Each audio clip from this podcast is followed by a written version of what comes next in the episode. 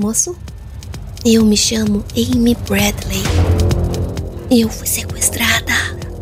E eu preciso de ajuda. Tem um navio da Marinha ancorado aqui do lado de fora. Não. Hum, o senhor não entende. Eu não posso sair daqui.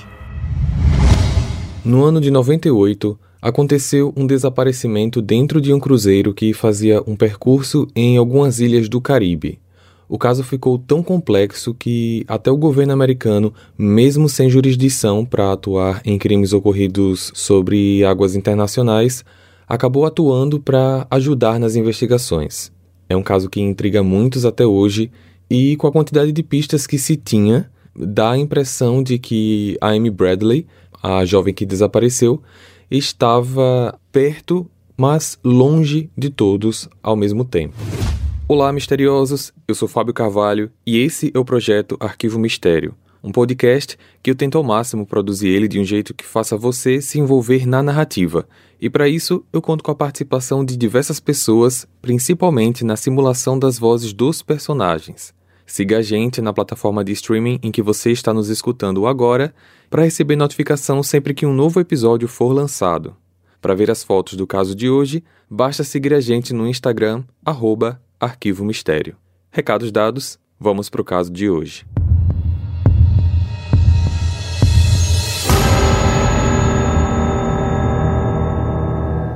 Amy Lynn Bradley nasceu no dia 12 de maio de 74, no estado da Virgínia, Estados Unidos, filha de Eva e Ron Bradley. Além dela, o casal tinha um outro filho mais novo chamado Brad, o qual Amy era muito próxima. Ela era uma jovem alta, de olhos verdes, com algumas tatuagens no corpo, como uma na perna, uma próxima do umbigo e outra também no ombro, características marcantes que serão de fundamental importância nas investigações desse caso. Ela era excelente em esportes, tais como basquete e natação. Era a única estudante da universidade que tinha uma bolsa de estudos completa no curso de educação física, pois era considerada uma grande jogadora de basquete com um futuro promissor. Já no ano de 97, aos 23 anos, ela concluiu o ensino superior e se mudou para um apartamento pequeno com o intuito de morar sozinha e começar a sua independência. Entre os anos de 97 e 98, os pais da Amy ganharam passagens para um cruzeiro no Caribe. A viagem foi dada pela agência de viagens onde o Ron, pai da Amy, trabalhava.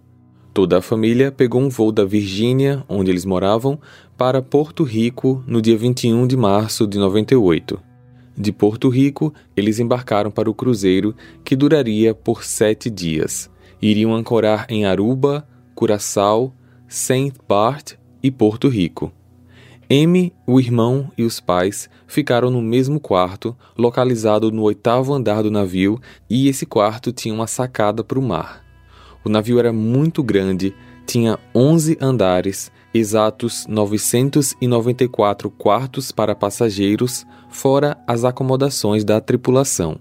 Naquela viagem, o navio transportava cerca de 3 mil passageiros e aproximadamente 700 empregados de diferentes nacionalidades de todos os cantos do mundo, como Japão, Austrália, Alemanha, Nigéria e até mesmo Brasil. No primeiro dia, 22, M e a família visitaram Aruba, desceram do navio e foram aproveitar o dia de sol juntos. Durante a tarde, os pais da Amy observaram que uma banda e alguns dançarinos embarcaram no navio. Até aí tudo bem, eles chegaram com caixas e malas e iriam fazer algumas performances, mas Aiva e Ron perceberam também que junto com eles entraram outras pessoas, aparentemente residentes da ilha, sem nem ao menos ajudá-los com os materiais. Aquelas pessoas não pagaram para entrar no navio, mas eles chegaram a pensar que seriam pessoas conhecidas desses artistas e que apenas entraram para assistir às performances como convidados. Durante a noite, a família que já estava no navio se direcionou a um dos restaurantes em que tinha feito uma reserva para jantar. No local, um garçom estava olhando muito para Amy. No momento em que ele a viu sozinha caminhando para o banheiro, ele a abordou. Olá, Amy. Boa noite, tudo bem? Boa noite, tudo sim. Eu posso te ajudar? É. Você gostaria de ir a um bar noturno mais tarde? O Carlos em Charles, aqui na cidade de Aruba? Ah, não, não, obrigada. Esse bar que ele queria levá-la é muito famoso e bastante frequentado por empregados do navio. Amy achou aquele convite meio estranho e, obviamente, não tinha como aceitar ir para um lugar desconhecido com um desconhecido. Além do mais, como ele sabia o seu nome? Ela comentou com os pais sobre isso, disse que ele passou uma sensação estranha para ela e eles, claro, concordaram com a filha quando não aceitou.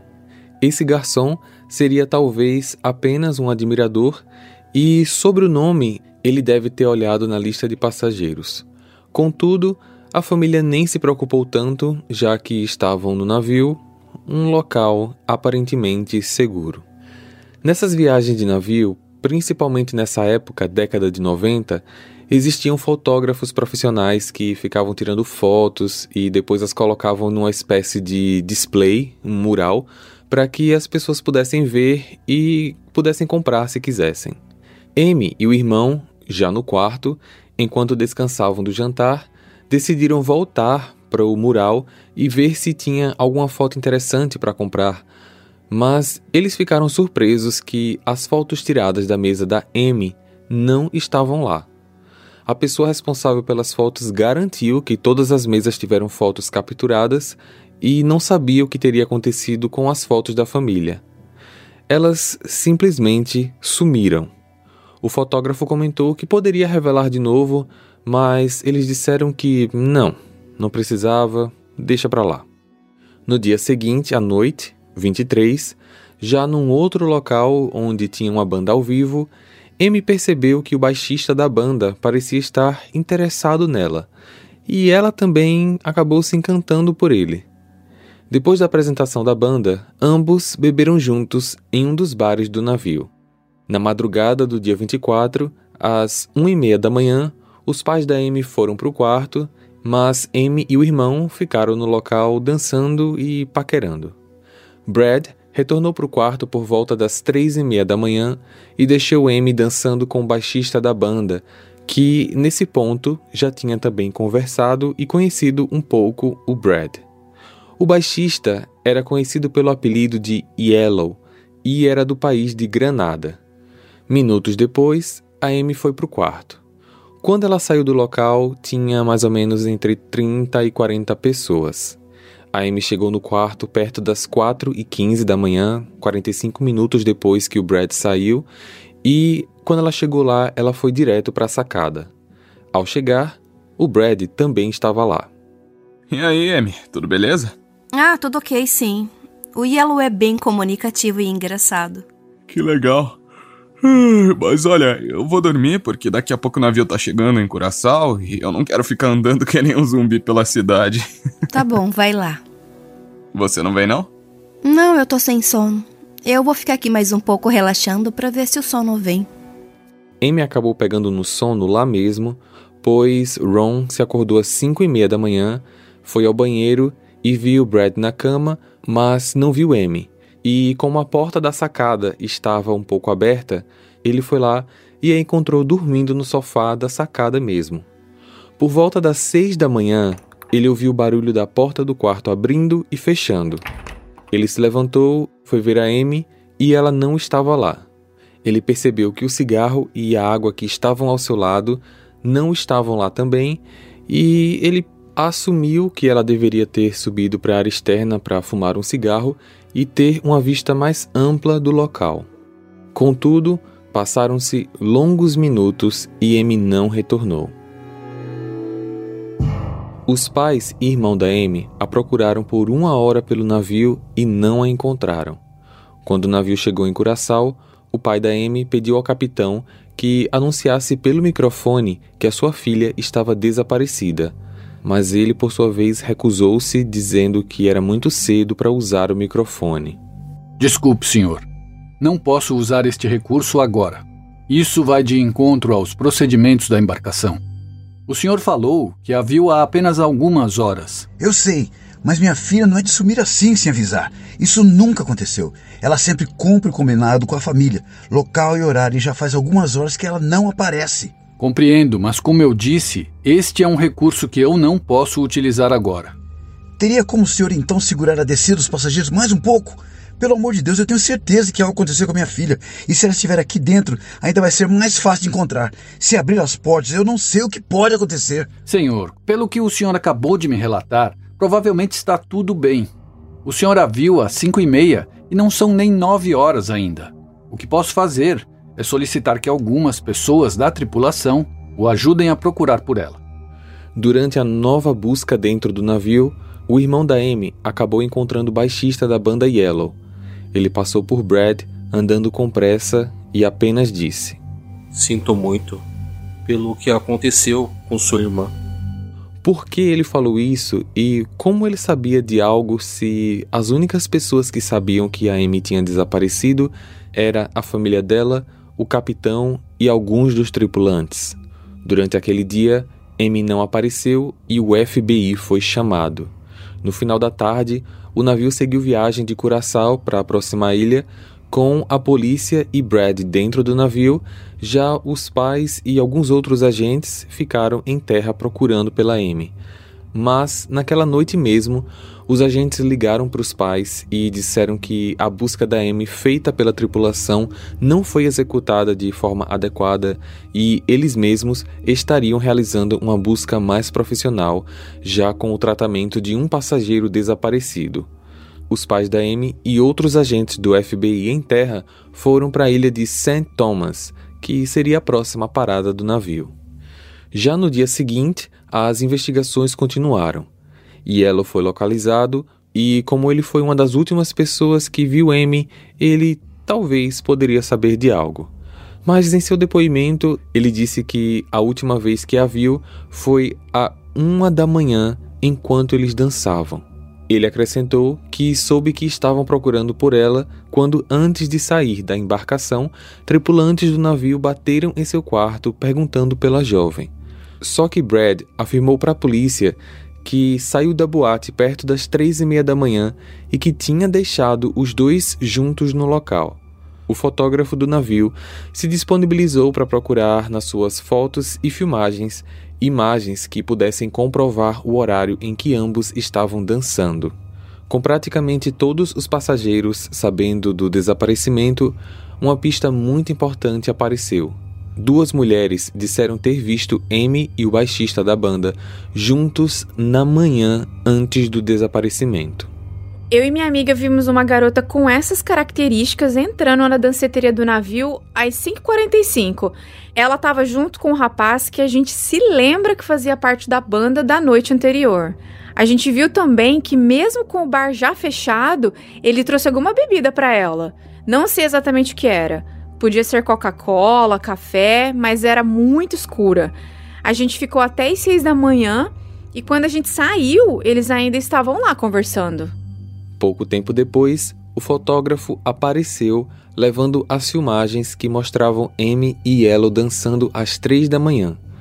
Ou seja, Yellow mentiu para o FBI.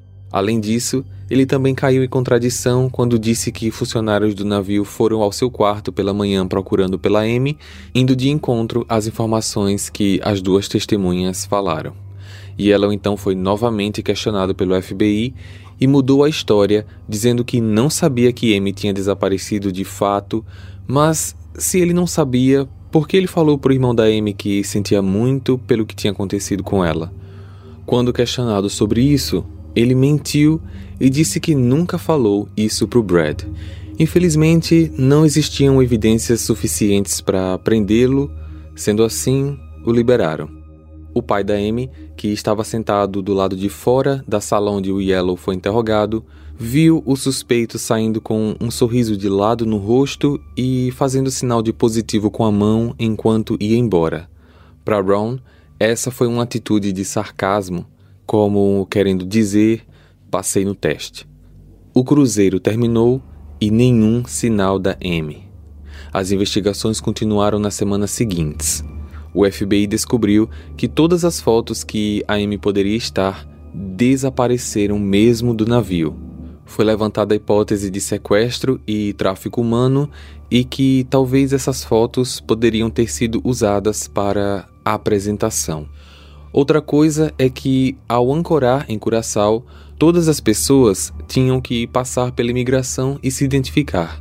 Porém, naquela época, não era comum a imigração checar os containers que estavam sendo carregados por empregados, tanto de fora para dentro como de dentro para fora do navio, o que reforçou a teoria de sequestro e tráfico e acrescentou ainda o possível meio em que ela talvez foi retirada da embarcação.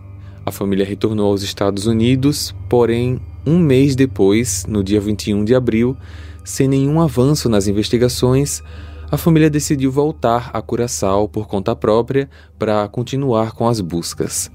Dessa vez, conversando com um taxista, este disse que falou com uma pessoa muito parecida com a Amy que tinha vindo correndo em sua direção. Telefone por aqui? O taxista disse que nunca esqueceria da beleza dela por causa dos olhos verdes marcantes e disse também que, após apontar a direção de um telefone público, ela apenas continuou correndo. Essa é uma informação um tanto quanto estranha por duas coisas. Uma, a polícia passou dias interrogando pessoas da cidade e essa informação passou batida sendo que todos sabiam do paradeiro de uma garota com as características da Amy e o taxista nunca ter sido abordado ou nunca ter ido à polícia para falar sobre isso soa um pouco estranho. A outra coisa é, se essa garota era a Amy mesmo e ela estava fugindo procurando por ajuda, por que ela iria atrás de um telefone público ao invés de simplesmente entrar no táxi e ir direto para a delegacia mais próxima? O caso da Amy foi divulgado em vários canais de televisão nos Estados Unidos e Canadá, e após cinco meses, um engenheiro do Canadá, por volta de uns 40 e poucos anos, reconheceu a foto da Amy e informou às autoridades americanas que ele estava fazendo mergulho em maio de 98, dois meses após o desaparecimento, lá em Curaçao mesmo, e ele afirmou que viu a Amy andando na praia. Disse que quando ela ouviu ele falando em inglês, ela andou rápido na sua direção e parecia que iria falar alguma coisa, mas um dos homens que estavam com ela a puxou pelo braço com força para longe dele e que este cara ainda olhou para ele com um olhar do tipo: deixa ela em paz. Esse engenheiro tem 100% de certeza que era a Amy. Disse que viu as duas tatuagens visíveis no corpo dela. Prepare-se para mergulhar no mundo sombrio e fascinante dos crimes reais. O podcast Composição de um Crime vai te deixar vidrado do início ao fim com uma experiência única, onde os detalhes mais obscuros sobre assassinatos, conspirações e serial killers ganham vida. Se você, assim como eu, adora histórias intrigantes de crimes reais e busca desvendar os segredos por trás dos crimes mais complexos, esse é o podcast que vai te viciar. Composição de um crime está em todas as plataformas de áudio. Escolha a sua e dê o play. Logo após o relato desse canadense, os pais da Amy receberam um e-mail de um homem chamado Frank Jones, dizendo que era um investigador privado, oficial aposentado da Navy SEAL, que significa Sea, Air and Land, traduzindo seria Força Naval, Mar, Ar e Terra, que é a força especial da Marinha Americana, que também pode atuar no ar e na terra. E esse Frank disse que tinha um grupo de pessoas especializadas trabalhando com ele. Frank disse que tomou conhecimento do caso e queria muito fazer as buscas com sua equipe. Os pais da Amy buscaram informações sobre a equipe da Navy SEAL e viram que eles eram legítimos.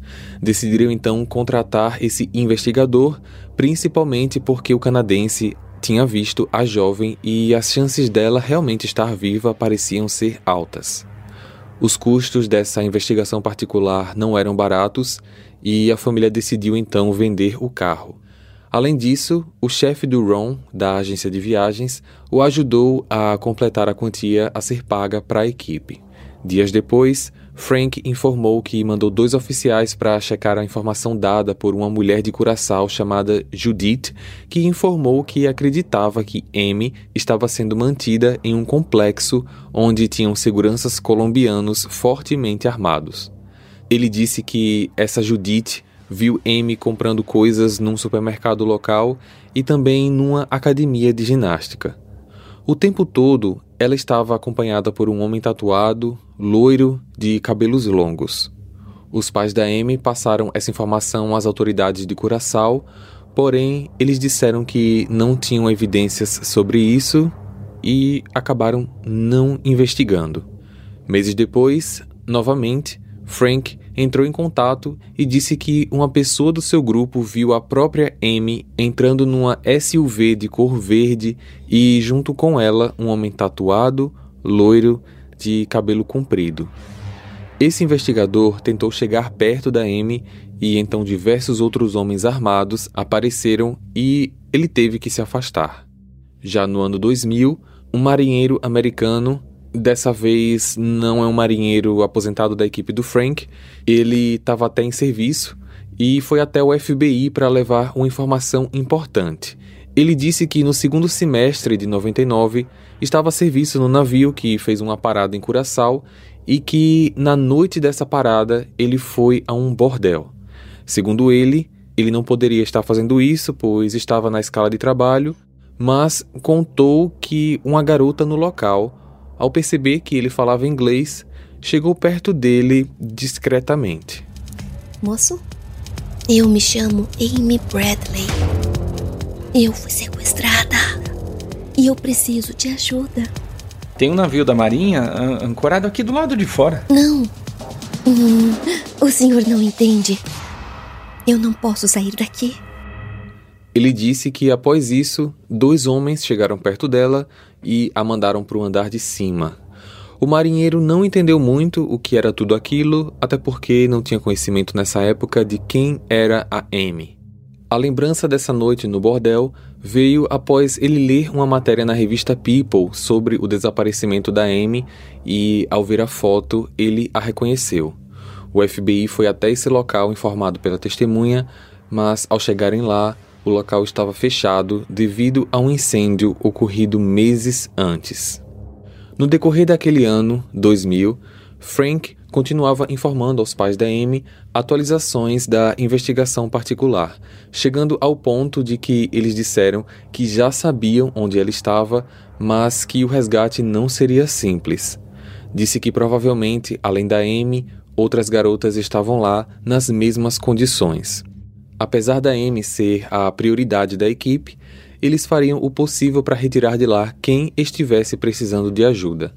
Porém, para esta ação de invasão e resgate, a equipe precisaria de mais pessoas e mais armas, e naquele ponto, o dinheiro pago pela família já não era mais suficiente porque quase tudo já tinha sido gasto.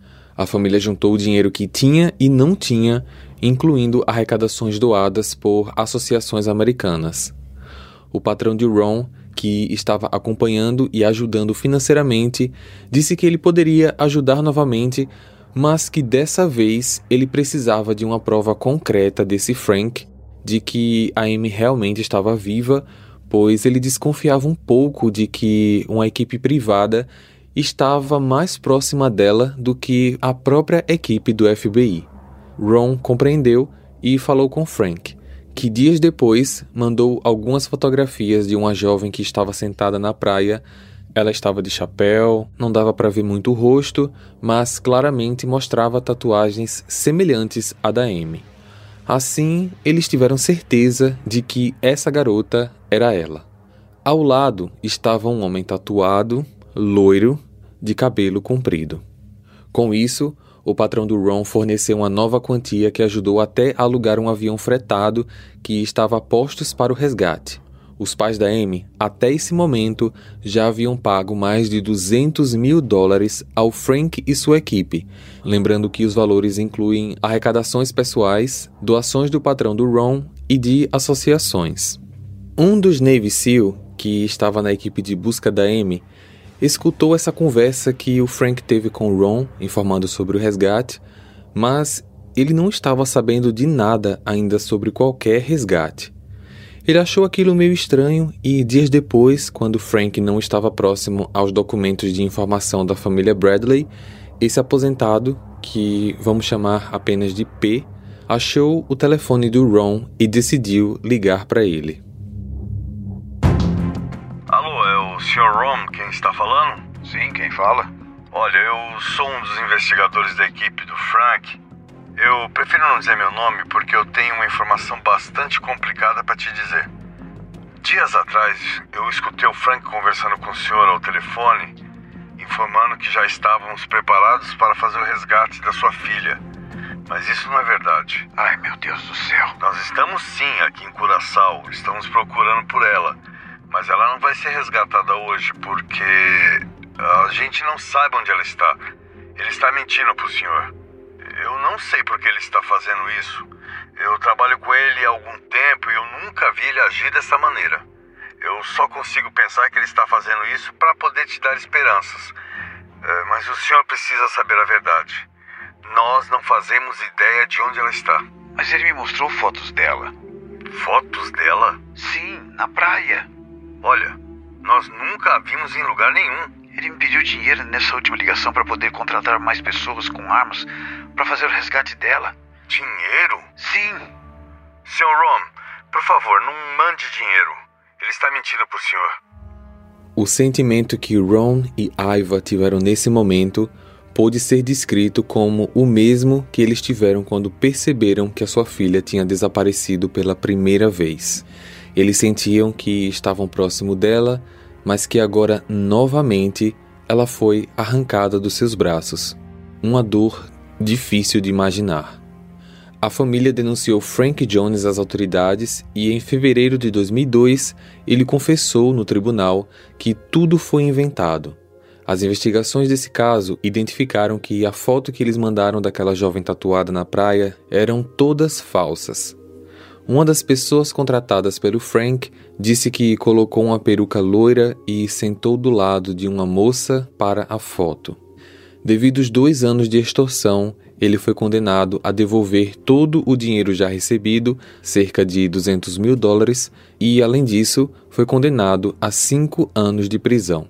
Em 2004, seis anos após o desaparecimento da Amy, a família recebeu um e-mail anônimo com uma foto dela, que foi tirada de um website adulto onde mulheres se oferecem ou são forçadas a fazer isso como parte de um pacote de férias onde o cliente, comprando esse pacote, desfrutaria da mulher escolhida. Nunca foi descoberto quem mandou aquele e-mail, muito menos a origem dele, da foto, pois essa informação chegou à família depois que o site tinha sido retirado do ar. Alguém tinha aquela imagem guardada, mas quando decidiu enviar a foto para a família, o site já tinha sido deletado dos servidores. Um agente do setor de identificação da polícia disse que, quando comparou as fotos da M jovem com a da pessoa dessa foto enviada, ele teve certeza que as duas eram a mesma pessoa. Mesmo essa mulher estando muito maquiada e um pouco mais velha, ela era a cara da Amy. Em 2005, uma mulher chamada Judy Moore, que estava no país de Barbados, também no Caribe, informou que estava no banheiro de uma loja de departamentos, dentro de uma das cabines, e ouviu vozes de um homem que vinha do lado de fora do banheiro feminino, e essa voz ameaçava uma garota que estava entrando no local. Garota, você tá de brincadeira comigo, né? É melhor você cooperar. O acordo foi feito para as 11 horas. Se arrume direito. Após alguns segundos, quando Judy não ouviu mais a voz, ela saiu da cabine. Abriu a porta e se aproximou da mulher que ela deduziu ser a que tinha acabado de entrar. Você está bem? Estou sim, obrigada. Qual seu nome? Amy Bradley. Nessa hora, alguém bateu na porta do banheiro com força. Jude disse que Amy a olhou com profunda tristeza nos olhos, o qual ela percebeu que era um pedido de socorro. Jude deu um passo para trás, decidiu sair e chamar a polícia. Ao passar pela porta do banheiro, ela viu três homens muito mal encarados esperando pela Amy. Minutos depois, já na polícia, Jude informou do acontecido, passou as informações e uma equipe foi ao local averiguar. Chegando lá, eles não encontraram mais ninguém. Pelo tempo, ela já tinha saído. E o local não tinha câmeras de segurança. Só que até esse momento, Jude não sabia quem era Amy. Apenas nove meses depois, quando ela viu a foto da jovem no jornal, ela se tocou que a garota de Barbados era a Amy que todos estavam procurando. Ela então retornou à polícia, que nessa ocasião fez um retrato falado tanto da Amy como dos homens que estavam do lado de fora. Só que mais uma vez a polícia não conseguiu localizá-la. A família da Amy processou a companhia do navio onde a garota desapareceu, alegando que o capitão poderia ter ajudado logo no início, evitando o desembarque dos passageiros na manhã do dia 24 de março de 98. Mas os advogados da defesa argumentaram que o que foi feito seguia as normas de segurança da época, que o tempo do desaparecimento, dito pelo pai que foi de aproximadamente duas horas, não poderia fazer com que mais de 3 mil pessoas ficassem presas em um navio até que todo o local fosse revistado. Eles falaram também que a família acabou se apoiando numa ideia de que ela estava viva e sequestrada através das informações de Frank Jones e que isso pode ter criado na mente dele uma falsa ideia de que ela ainda esteja viva. Falaram ainda que existe a possibilidade de que Amy tenha caído do navio e que todas as poucas informações de que alguém tenha visto ela meses depois em algumas cidades nunca foram confirmadas. Claro, argumentos de advogados de defesa poderosos, mas o que falar então da foto da garota do site de serviços sexuais que se parece muito com a Amy? Para eles, apenas semelhanças. As teorias que envolvem esse caso se sustentam muito forte no tráfico humano.